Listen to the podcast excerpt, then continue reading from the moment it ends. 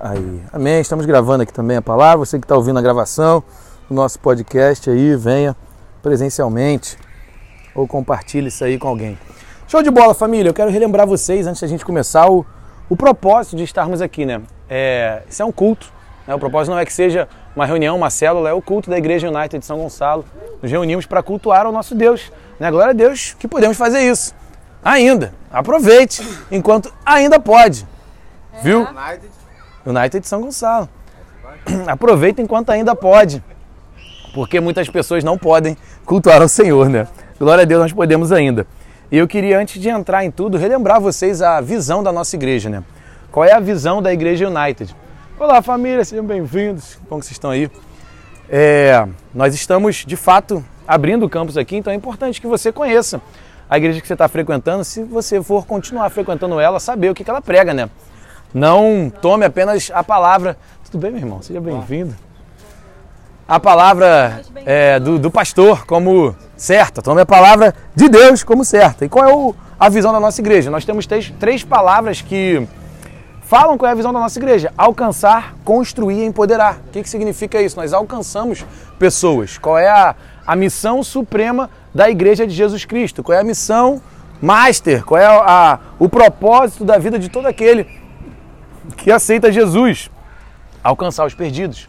Né? Por quê? O que Jesus veio fazer aqui? Alcançar os perdidos. Né? Ele disse isso. Vem alcançar os perdidos, retirar o pecado do mundo. Então a, visão da nossa igreja é alcançar pessoas, alcançar os perdidos para que eles sejam salvos. Quando nós alcançamos alguém, nós construímos alguém. O que Jesus falou? Ide pelo mundo inteiro e ensina. Né? Prega o evangelho, ensina eles a serem meus discípulos. Então nós construímos pessoas através do ensino vital. Construir as pessoas com o ensino e empoderar elas. Jesus, o que Jesus falou? Espere até que vocês recebam do alto poder. Ou seja, é, e ele diz: poder para serem minhas testemunhas. Então nós alcançamos, construímos com ensino e Deus te empodera com o Espírito Santo para que você possa ser uma testemunha do Senhor. O que é uma testemunha? Testemunha é alguém que viu ocularmente algo. Alguém aqui viu Jesus lá na cruz e depois, três dias, ressurreto, ocularmente? Não, não temos ninguém aqui com dois mil anos. Então, como é que nós vamos ser testemunhas de algo que nós não vemos? Pelo poder do Espírito Santo. Por isso que Jesus falou: aguardem até que do alto vocês sejam revestidos por poder para serem minhas testemunhas. E aí ele explica onde? Em Samaria, Jerusalém, até os confins da terra. Essa é a visão da nossa igreja. Amém? É isso que estamos fazendo aqui, alcançando pessoas, construindo e empoderando elas com o poder do Espírito Santo, que é dado para todos. Jesus falou: se vocês são homens maus, dão coisas boas aos seus filhos, quanto mais o Pai dará o Espírito Santo a quem pedir. Está lá em Lucas, não vou lembrar agora a referência, mas Jesus fala isso. E uma notícia para vocês é, nós vamos ter a nossa primeira noite de interesse. Né? Gente, celebra de pé! Nem todo mundo sabe o que é noite de interesse, amor. Vou explicar o que é a noite de interesse, né? Nós estamos, a, é, a gente começa as igrejas sempre reunindo em casa, reunindo no play, reunindo em algum lugar, fazendo esses cultos, é que é meio que o, o U Group, o U Group é a nossa célula, é a nossa reunião em casa. Não é a igreja, é a célula em casa, mas a gente começa a igreja fazendo o U Group, mas num formato mais de culto. Né? E aí a gente começa a alugar algum espaço e fazer o que a gente chama de noite de interesse, que é um culto real. Né? É, que, é que esse não é. Esse também é real, mas é com toda a estrutura, isso, com a estrutura completa. É, louvor, toda a dinâmica do culto. E nós chamamos de noite de interesse porque a gente faz algumas para avisar como um evento. Ó, a Igreja United é tipo São Gonçalo está abrindo. É uma noite de louvor e adoração, mas com o interesse que as pessoas venham conhecer. Venham conhecer, venham saber qual é a visão da nossa igreja, o que, que nós pregamos, o que, que nós cremos, né? Não deveria ser necessário você saber o que, uma igreja crê, né? Porque se ela crê na palavra, né? Deveria ser só isso. Mas é importante, né? ainda mais hoje em dia, nos últimos tempos, onde surgiriam muitos falsos profetas pregando apenas coceira nos ouvidos, né? Então é importante saber o que crê. Então a gente, a gente fala o que, que cremos, como é que é a palavra, o que, que nós vivemos como igreja. E nós vamos ter, temos a nossa primeira data, que é dia 2 de março. Anota aí na sua agenda, anota no seu calendário, dia 2 de março. É um sábado, nós vamos fazer aqui do ladinho, primeiro sábado de março. É aqui no centro, é para lá, né? Centro de convenções do, do Parque das Águas. Do lado, não é em cima, do lado do Justo Café. Aqui pertinho, gente. Então anota essa data, já fala com pessoas, ó, dia 2, sábado, primeiro sábado de março, vai ter algo, cada um tem uma missão, um mandamento do Senhor escrito por pedra, pelo próprio dedo dele na pedra. Convide cinco pessoas, venha com cinco pessoas. No mínimo, não venha sozinho, amém? amém. Que pessoas? De preferência, os perdidos, os dispersos, né? Não rouba ninguém de outro aprisco não, tá?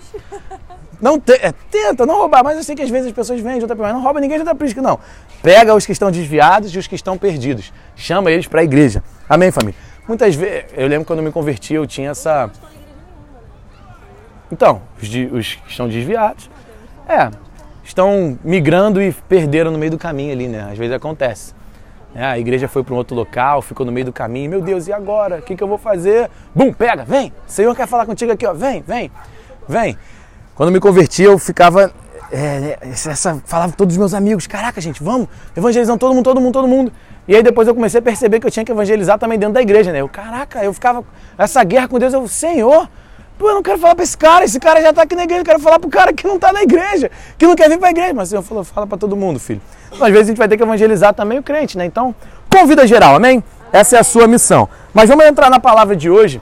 E antes da palavra de hoje, eu quero fazer um, um, um resumo do que a gente pregou nos últimos, nas últimas duas sextas. Né? A primeira sexta, eu falei sobre a intimidade da fé, que é a sua meta, deveria ser a sua meta para 2024. Você crescer em intimidade da fé, crescer em fé ter de fato esse relacionamento íntimo com a fé. Você vai entender o porquê que é um relacionamento íntimo com a fé. Nós falamos sobre isso, sobre a meta de 2024 ser essa.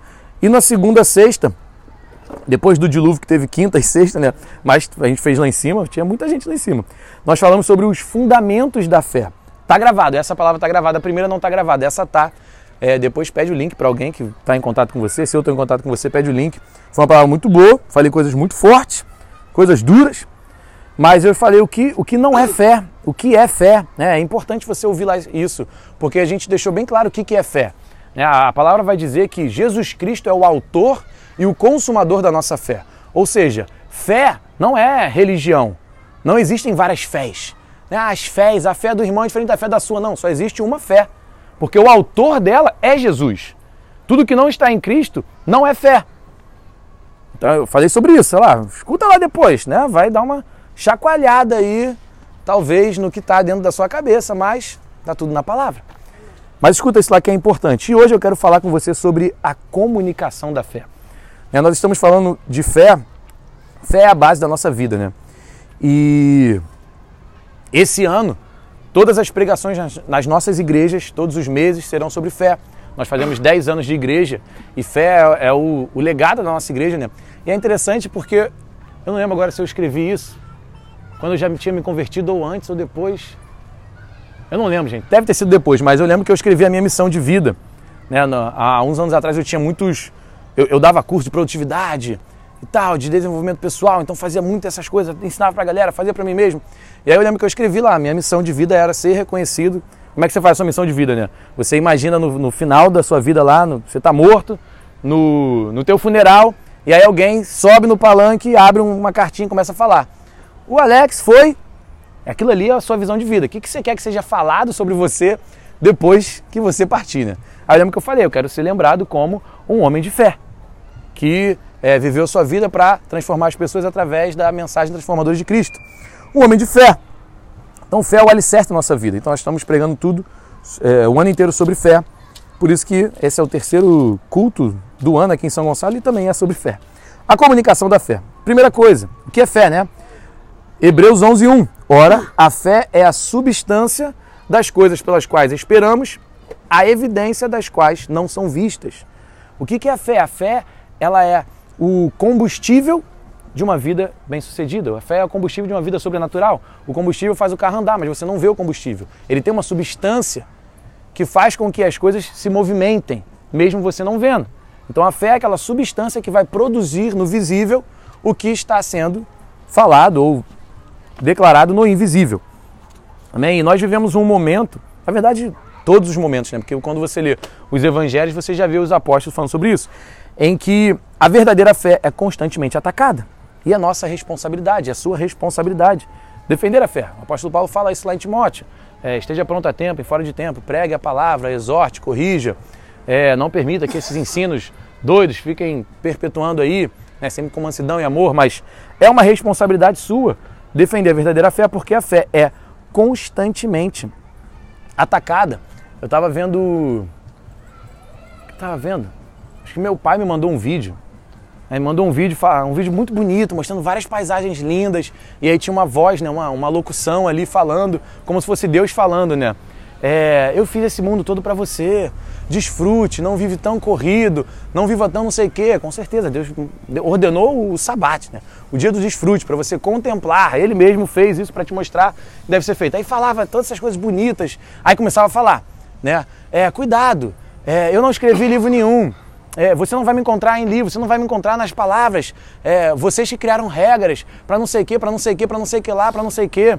Aí caíam alguns vídeos ali na internet de pessoas, não, eu acredito em Deus, mas eu não acredito que Jesus seja Deus.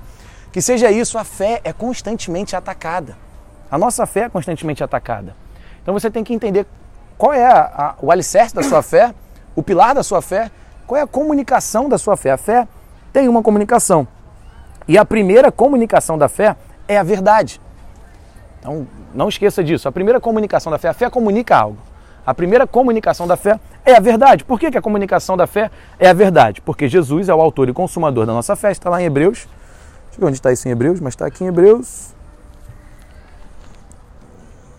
Ah, onde ele diz, não sei porque eu não anotei esse versículo, mas o autor de Hebreus, achamos que é o apóstolo Paulo. 12, 2, é muito bom. Olhando para Jesus, o autor e consumador da nossa fé. Então, se Jesus é a nossa fé, é o autor e o consumador da nossa fé, e o próprio Jesus disse que ele é o caminho, a verdade e a vida, a comunicação da fé é a verdade. Então, a fé comunica a verdade, porque a fé tem autoria em Cristo e Cristo é a verdade. E como que isso deve ser comunicado? Como que você comunica a verdade? Como que você comunica a fé? Em autoridade. Você vai ler nos evangelhos como era dito sobre Jesus. Nossa, ele fala como quem tem autoridade. Nunca ouvi alguém falar dessa maneira. E aí é interessante, quando você lê a Bíblia, lê os evangelhos, de fato mergulha, ele tem essa intimidade da fé, você vai ver que Jesus não falou nada que já não estivesse escrito nos profetas. Ele mesmo diz isso. Eu não vim para abolir a lei. Nenhuma iota, nenhuma vírgula vai cair da lei. Aí você começa a ver Jesus falando e você vê, pô, isso está escrito ali atrás, está no Deuteronômio, está lá em Provérbios, está lá. Caraca!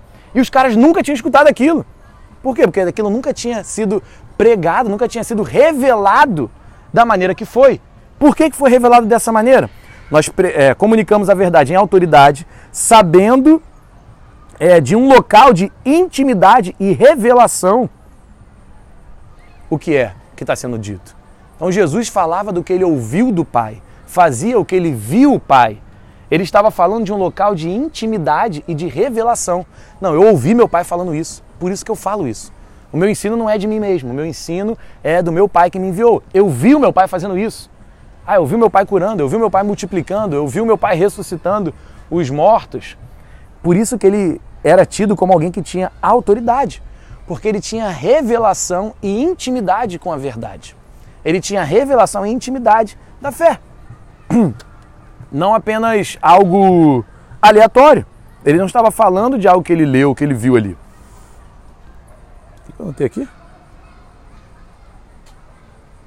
É muito engraçado, né? porque eu, eu escrevo eu não sei o que eu escrevi, não consigo ler minha letra. A verdade. Ah, um local de intimidade e revelação, a verdade comunicada. O comunicada, não sei se é um U, se é um W ou se é um R. Mas é um M. Foi isso que eu falei agora, já tinha falado, só queria saber o que estava escrito. É, nós comunicamos em autoridade de um local de intimidade e revelação, né? a verdade comunicada.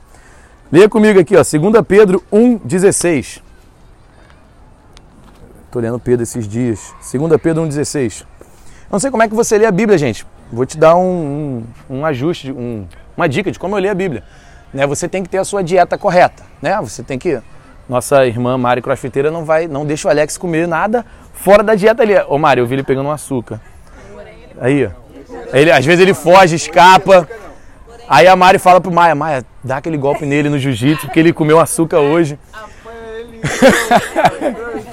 Mas você tem uma dieta, correto? Uma alimentação. E qual é a sua alimentação como, como um ser espiritual. A sua alimentação é a palavra de Deus. Jesus falou que nem só de pão viverá o homem, mas de toda palavra proferida da boca de Deus. Nós vivemos na nova aliança, então o evangelho é a sua dieta fundamental. Como é que você lê a Bíblia? Todos os dias, leia algo do evangelho. Ah, não sei o que começa. Abre um, um, primeiro livro do evangelho, lê um capítulo. Lê uma linha. E também você deve ler outras coisas, né? Eu, eu leio todo dia algo do evangelho, todo dia um provérbio, que é a sabedoria, né? A palavra vai dizer que você deve buscar sabedoria mais do que prata, ouro e rubi. Oi, minha irmã, tudo bem? Mais do que prata, ouro e rubi. Então busca a sabedoria, leia ali a sabedoria. E eu leio todo dia um salmo. Né? Salmos são cantos e, é, cânticos e orações de grandes homens de Deus. Então todo dia ali eu vou lá, leio um salmo, leio um provérbio e leio algo do evangelho. Aí cada um vai ter a sua leitura, mas se você botar essa estrutura, essa rotina diária, você vai ler a Bíblia todos os dias tranquilo e vai estar se alimentando do local certo. Amém? 2 Pedro, 2 Pedro 1,16. Vai estar escrito assim, ó. Porque não seguimos astuciosamente fábulas imaginárias ao vos anunciar o poder e a vinda do nosso Senhor Jesus Cristo. Porém, fomos testemunhas oculares da Sua Majestade. Olha que forte isso. Né? E aí, quando a gente lê Romanos 12, 1, vai dizer ali que o culto, o seu culto deve ser um culto racional. Deixa eu ler aqui, Romanos 12, 1. Suplico-vos, pois, irmãos, pelas misericórdias de Deus, de apresentar-vos vossos corpos em, sacrifícios, em sacrifício vivo, santo e agradável a Deus, que é o vosso culto racional. O seu culto a Deus, o seu cultuar a Deus deve ser algo que você tenha entendimento do que você está fazendo. Então nós estamos falando da verdade da fé. Lemos agora que o apóstolo Pedro disse que nós não estamos pregando fábulas. E por que isso é importante de entender? Porque a nossa fé não é baseada em contos. Todas as outras religiões não são outras fés, porque só existe uma fé, que o autor é Jesus, ou seja, só Cristo é a fé, o resto é engano, dissimulação, qualquer coisa que você possa chamar, mas não é fé. Então todas as outras religiões são contos. São contos. Ah, não, é, é uma história do Deus sei lá o que, do Espírito sei lá o que, do fulano sei lá o que. São contos. A fé em Cristo é baseada em evidência e em profecia. Olha que louco isso. Isso aqui não é conto, não é fábula, é real, aconteceu e o que ainda não aconteceu vai acontecer. É baseado em evidência e em profecia. Para você ter uma ideia, é, as evidências sobre Jesus são maiores do que Júlio César, são maiores do que Pitágoras. Tem gente que não sabe, que não, nós não conseguimos nem dizer se. Acho que Shakespeare é real. Acho que sim, acho que não conseguimos dizer se Shakespeare é real, mas conseguimos comprovar com evidências históricas que Jesus é real. Não é uma fábula. Aí eu, tava vendo um vídeo hoje, cara, de uns caras, eu lembro lá da, lá da faixa, Wallace, eu lembro que eu filmei, eh, filmei, eh, entrevistei o Felipe Rett na faixa, ele estudou lá, né? Felipe estudou lá. Eu entrevistei ele lá na faixa. E aí eu não era crente nessa época, né? Eu lembro que ele tava falando, aí eu, e eu via os rappers, né? Eu, eu trabalhava nesse meio de rap. É, não, nunca usei droga. Bebia muito, mas nunca usava droga. Mas os caras fumavam muita maconha. E eu tinha esse cara como lesado. Os caras são lesados, fumavam maconha pra caraca, tudo mongolóide. Aí tinha os raps que eram do, da, da, favela mesmo e tal. E tinha os raps que eram playboy, metido a favela, né? Pô, vocês são pior ainda. Os caras, uma playboyzinho, eu fui na casa de uma vez, um maluco morava numa mansão. Maconheiro pra caraca. Aí o cara mora numa playboy, o Felipe Red falou aí. Eu, eu lembro que eu fiquei impressionado que ele era muito inteligente. Pô, o cara estudou, se formou aqui, maneiro, se formou em história. E ele falou, pô, religião, cara, Jesus, nada existe, foi criado para controlar, pra não sei o quê. Aí eu fiquei pensando, falei, pô, não existe, né? Isso é tudo. É, cara, é tudo invenção, controle de massa, papapá, não sei o quê. Tem evidências empíricas, é, tem evidências é, históricas. Acharam há pouco tempo um, um, um escudo, um, um, negócio lá de, sei lá, de pedra, que tinha as iniciais, tinha um símbolo de Davi. Né? Achavam que tinha algo errado na Bíblia é, quando fala de Nabucodonosor, porque nos registros históricos não tinha esse rei lá. Era o pai dele. Mas aí na época que aconteceu o relato bíblico, o pai dele se ausentou e ele ficou como rei. Ou seja, não tem nada. Isso aqui é a palavra de capa a capa. Você tem que crer até na capa. Até na capa que rasgou, até na capa que o gato arranhou. É real. Tem evidências. Tem evidências. Então a fé comunica a verdade, não é fábula, não é historinha da carochinha. Quando eu estava trabalhando com a minha antiga sócia, eu estava filmando um, um documentário dela E ela falou, pô Zé, eu tava vendo o documentário da Anitta no Netflix e no primeiro capítulo ela, ela conta a história do abuso dela. Cara, ficou muito maneiro o cenário, vamos filmar desse jeito? Eu fui ver como é que era, né? Ela conta lá a história ela, aí ela vem com uma fábula. É, para justificar, a fábula sempre vem para justificar o seu pecado. Aí ela vem com uma fábula para justificar a promiscuidade dela. Aí ela fala lá do, do Exu, sei lá o quê, do, da história desses seres aí da macumba, da, do espiritismo, se eu falar, né? Ai, o pastor chamou de macumba, é a macumba, gente, sei lá, desse negócio aí que evoca demônio para acabar com a sua vida, com a sua própria vida, né? E aí ela estava contando, não, porque o Exu tal, a história do, do Exu tal, a história do Exu tal, a fábula diz que aconteceu isso, isso, e esse é o meu santo, por isso que eu, eu vivo essa sexualidade assim, essa vida assim, algo assim, mais ou menos isso. Uma fábula. Uma fábula. Nem livro tem uma fábula para justificar a sua vida de pecado. Nós não temos a nossa fé baseada em fábulas. Então, vamos lá. É desse lugar de evidências que comunicamos a verdade? Não. Ué, pastor, há uma hora falando disso, não é desse lugar? Não, não é desse lugar. Efésios 3,16. É por isso que a palavra de Deus é esplêndida. Ela te dá tudo, mas ela te coloca no lugar certo. Efésios 3,16 vai dizer assim: é o apóstolo Paulo orando. Você pode pegar essas orações da Bíblia, gente. É muito lindo você pegar as, as orações da Bíblia e orar. Se coloca em primeira pessoa ali, ora. Mas é o apóstolo Paulo orando: para que vos conceda, segundo as riquezas da sua glória, que sejais fortalecidos com o poder pelo Espírito no homem interior para que Cristo habite no vosso coração pela fé. Fé, né? não tem como Cristo habitar em você por outra coisa, não é pelo cumprimento da lei, não é por obras, não é por quão bom você é, não é por qualquer outra coisa, é apenas pela fé, que é a substância. A fim de, estando arraigados e fundados em amor, poderdes perfeitamente compreender, lembra do culto racional, compreender com todos os santos qual seja a largura, o comprimento, a profundidade e a altura e conhecer, racional, evidência, evidente. O amor de Cristo que excede todo conhecimento. Aí ele quebra tudo. Como é que eu vou conhecer o que excede o conhecimento? Não dá para viver na parte natural. Não é pelas evidências que você vive a verdade da fé. Isso é para falar para o ateu, isso é para falar para os ignorantes. Ah, Jesus não existe. É. Eu até vi hoje um, um, youtuber famoso falando que Jesus não existia. Aí eh, depois desse vídeo que ele fez, Logan Paul, cara famosão. As três, aí ele volta no outro capítulo do, do podcast falando: Caraca, meu irmão, depois daquele podcast que eu falei que Jesus não existia, foram três semanas de caos na minha vida. Eu senti a ira de Deus em mim. Cara, nem acredita em Deus, nem acreditava, né? Aí contou várias coisas que aconteceram.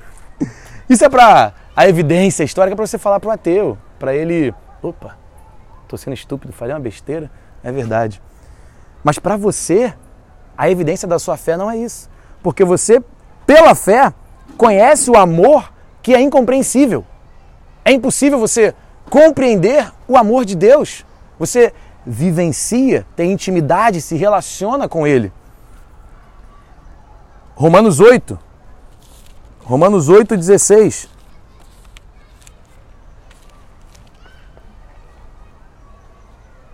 O mesmo Espírito dá testemunho com o nosso Espírito de que somos filhos de Deus. Isso aqui não é uma evidência sólida. É o Espírito de Deus. Você simplesmente sabe. A verdade da sua fé é essa. Deus te tocou, colocou dentro de você o Espírito dele. E você tem convicção, porque o Espírito de Deus fala ao seu Espírito dentro de você que você é filho de Deus. Então, sim, as evidências te colocam no local de sabedoria, local de poder conversar, debater, o que, você quer fazer, mas a verdade da sua fé é a convicção interna que o Espírito de Deus te dá que você é filho de Deus. É o, o relacionamento profundo pela fé desse amor que é impossível de compreender, que é impossível de escrever, que é impossível de dimensionar, de quantificar. Essa é a nossa. É assim que nós comunicamos a verdade da fé. É assim que nós comunicamos isso. E por último, a gente encerrar sobre a comunicação da fé, a sua boca precisa falar congruentemente com a sua fé. É, tá lá em Provérbios 12, 21. O poder da vida e da morte está na língua. Então a fé comunica a verdade, A maneira que essa verdade é comunicada é em autoridade, ou seja, como é que você comunica em autoridade? É, é, estando em um local de relacionamento com o Senhor. E a sua língua, ela fala congruentemente com a sua fé. Marcos 11, 23, é o Senhor Jesus falando que se alguém disser a esse monte, levante e lance-te no mar, ele vai fazer. Ah, é uma metáfora. Ah, Jesus está falando só uma figura, uma figura de linguagem. Não, Jesus falou: se você tiver fé de um tamanho de grão de mostarda, você vai olhar para o monte, levanta e vai para o mar. Vai lá, fica ali até ele se levantar para o mar. Você pode usar isso de diversas formas. Literal, Jesus tocou e pessoas ressuscitaram, Jesus tocou e aleijados foram curados. A gente já tem relatos de braço crescer, eu já vi perna crescer. Que é um monte se levantar e ir para o mar? É literal. E também pode trazer para coisas é, mais abstratas. Não, aquele problema que está na sua vida, aquele gigante. Né? Nem sempre você vai de fato matar um Golias gigante, mas você, às vezes você está matando é um pecado. E pela fé você manda ele se levantar e se lançar no mar. Mas o que Jesus falou aqui é real. Você vai é, aplicar de diversas formas. 1 João 5, 11 e 15. Ah, 1 João, cadê 1 João? Aqui, 1 João 5, 11 e 15. Vou ficar de lado para pegar a luz. E se sabemos, esta é a confiança que temos nele, que se pedirmos alguma coisa conforme a sua vontade, ele nos ouve. Ou seja, como é que a sua boca vai comunicar em fé? Se você sabe qual é a vontade de Deus, porque você tem relacionamento íntimo com Ele, porque é daí que você comunica a verdade, você sabe qual é a vontade dele. A vontade de Deus é salvar o perdido. Então você vai comunicar, você vai pedir, você vai orar, sabendo que Ele vai te ouvir. Não, ai, se Deus quiser, né? Isso Vamos orar por cura. Se Deus quiser, seja curado. Peraí. Você não está num local de intimidade e autoridade onde você sabe que é a vontade de Deus curar? Então por que, que você está duvidando? Essa pergunta já foi feita uma vez, está aqui. Senhor, se quiseres, pode purificar-me. O que, ele disse? Eu quero. Você já sabe qual é a vontade. Então você apenas declara. Aí vem a sua comunicação de fé. Em fé, crendo que ele te ouve. E sabemos que ele nos ouve em tudo o que pedimos sabemos, e se sabemos que ele nos ouve em tudo que pedimos, sabemos que alcançamos dele as petições que desejamos. Então presta muita atenção no que sai da sua boca, porque você vive o ciclo da comunicação. Qual é o ciclo da comunicação? A verdade enche o seu coração, ou a mentira. Algo enche o seu coração. Tudo que você escuta, vê, fala, está enchendo o seu coração. A boca fala do que o coração está cheio. E a fé declarada produz fé, porque a fé vem por ouvir. Você falou, declarou, produziu fé e o resultado sobrenatural. Agora, esse é o ciclo bom, né? Você está cheio da verdade de Deus no seu coração, você declara a verdade de Deus, você vê as coisas acontecerem, porque se pedimos de acordo com a vontade, sabemos que vamos ver isso. E aí o que, que volta? Seu coração fica mais cheio de fé. Agora, se a sua boca não declara fé, aí é o contrário. Você escuta, reduz a sua fé, o seu coração se enche de mentira e não de fé, a sua boca continua declarando algo contrário à palavra de Deus e você nunca vê o, o, o, produto da fé, porque você nunca declara fé. Você vê o que é declarado ao contrário, morte, né? Vida ou morte está no poder da língua. Então, fechando isso, preste atenção no que sai da sua boca. Preste atenção no que você comunica. Deixa eu fechar aqui. Amém?